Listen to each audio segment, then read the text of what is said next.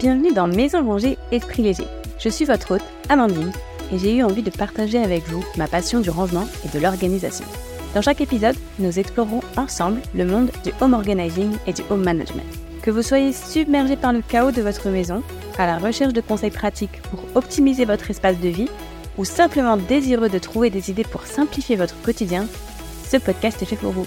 Nous verrons ensemble comment commencer à désencombrer vos espaces, ranger efficacement, et je vous donnerai également des astuces pour rester organisé facilement et sans prise de tête. Mon objectif est vraiment de vous inspirer à simplifier votre vie. Au fil des épisodes, je partagerai mes propres expériences, ainsi que des conseils pour vous aider à créer un environnement fonctionnel et adapté à vos besoins.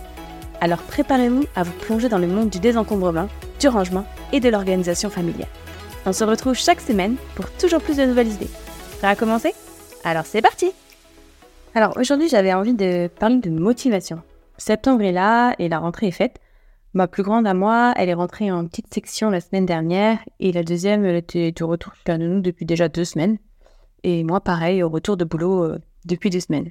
Bien sûr, quand on parle de rentrée, on entend souvent rentrée scolaire, puisque pour certains, les vacances euh, au travail, c'est déjà fini depuis longtemps quand septembre arrive.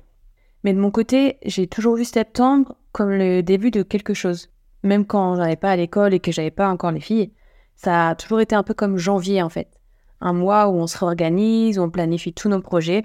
Et c'est même, je trouve, parfois plus motivant que les résolutions de la nouvelle année.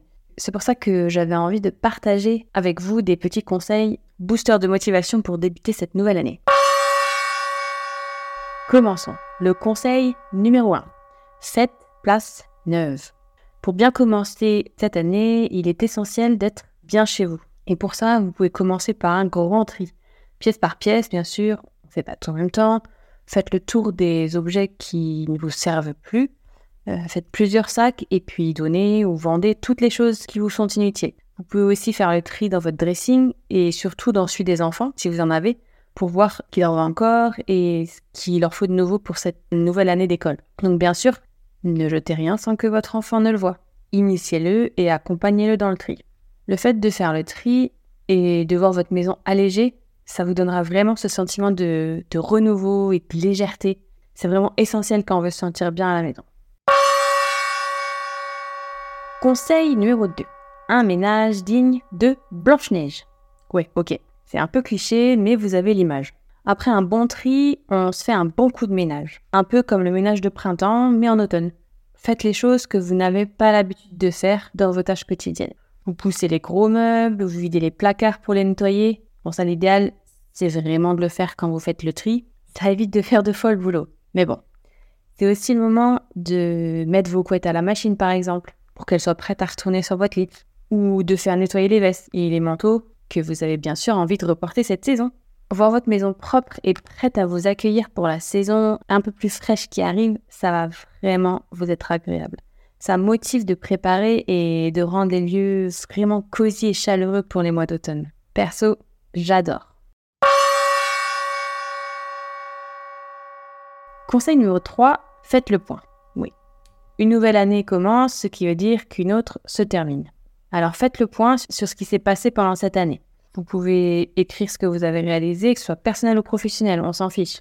Inscrivez tout, toutes vos petites ou vos grandes réussites. Vous avez démarré un nouveau job et tout se passe bien, vous avez déménagé, c'est le bonheur, ce nouveau sport convient parfaitement, ou vous avez vous êtes découvert une nouvelle passion, vous avez voyagé, bref, tout ce que vous avez fait. Et bien sûr, si vous parlez des larmes, il ne faut pas oublier les roses. Et si vous parlez des roses, il ne faut pas oublier les larmes disait Jean d'Ormesson. Donc, ce qui veut dire que pendant ce bilan, vous parlez des bonnes choses, mais notez aussi tout ce que vous n'avez pas réussi à accomplir. C'est important d'être honnête avec vous-même. Ce bilan, il va vous permettre de mieux appréhender le point suivant. Et puis, souvent, voir tout ce qu'on a réussi, ça motive pour en faire autant l'année d'après.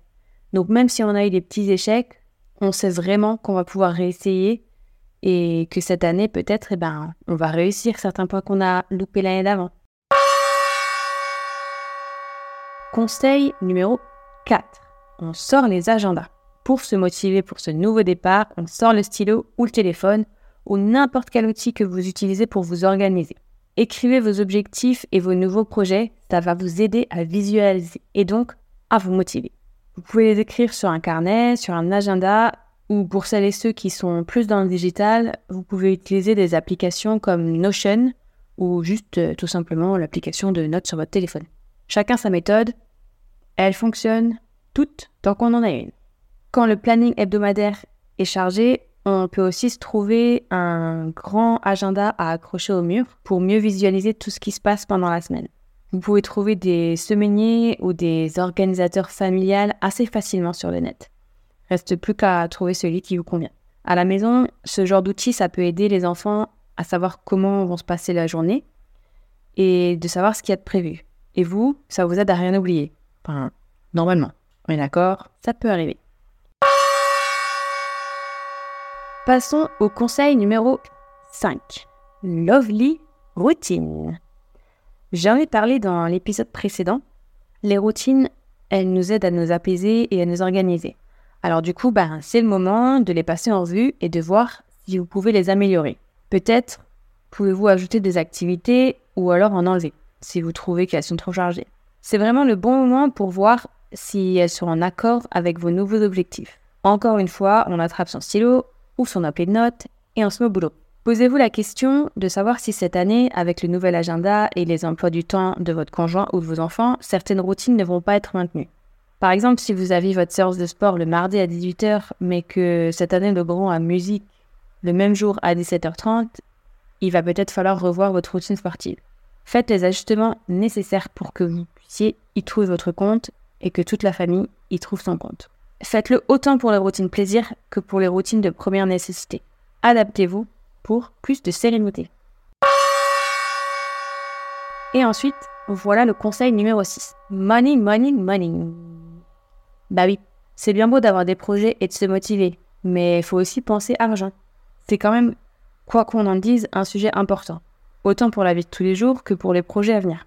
Donc vraiment, penchez-vous sur votre budget. Vous voyez si au quotidien, vous allez avoir plus ou moins de dépenses et essayez d'ajuster en fonction. Si vous avez des projets, que ce soit voyage ou une nouvelle activité pro, essayez d'estimer leur coût et de voir si ça va rentrer. C'est vraiment important de connaître son budget, même si ben c'est pas toujours facile, je suis d'accord. Mais quand vous posez les chiffres, vous réalisez vraiment plus facilement les choses. Donc si vous avez déjà un budget en place, ajustez-le. Et si vous n'en avez pas, vraiment, établissez-le. Il y a plein de ressources sur net et sur les réseaux sociaux euh, pour vous aider à ça. Je pense notamment à euh, Delphine Pinot de Richissime ou alors à Deux Sœurs un agenda et aussi La Petite Budgéteuse. Et il y en a vraiment beaucoup d'autres. Allez voir, jetez un œil et n'ayez pas peur des chiffres. Et enfin, on va terminer par le meilleur des conseils, qui fait. Franchement, c'est le conseil le plus important. On n'a qu'une vie, alors vraiment essayez de profiter. C'est souvent les plaisirs les plus simples qui sont les meilleurs. Donc, ok, c'est facile à dire, mais vraiment quand on s'en rend compte, on comprend. Et donc, soyez vous-même et ne cherchez pas à plaire à tout le monde. Vous avez votre façon de vivre, votre organisation, et ça, c'est le principal, si ça vous convient. N'essayez pas de mettre en place des choses qui ne vous ressemblent pas ce sera vraiment dur de vous y tenir et en fait vous allez finir plus triste qu'autre chose. Si ça vous plaît à vous, foncez, tout simplement. Voilà, je vous ai donné mes 7 petits conseils pour pouvoir vous organiser et vous motiver pour cette euh, nouvelle rentrée. Donc maintenant c'est à vous de jouer, c'est parti, organisez. Merci beaucoup d'avoir écouté cet épisode jusqu'à la fin. J'espère qu'il vous aura été utile et qu'il vous aura appris quelques petites choses. Et si c'est le cas, vous pouvez me laisser un petit commentaire et une note 5 étoiles, ce qui va beaucoup m'aider à faire connaître le podcast à d'autres personnes et peut-être aider encore plus de monde. Merci encore pour cette écoute. À bientôt dans le prochain épisode. Bye bye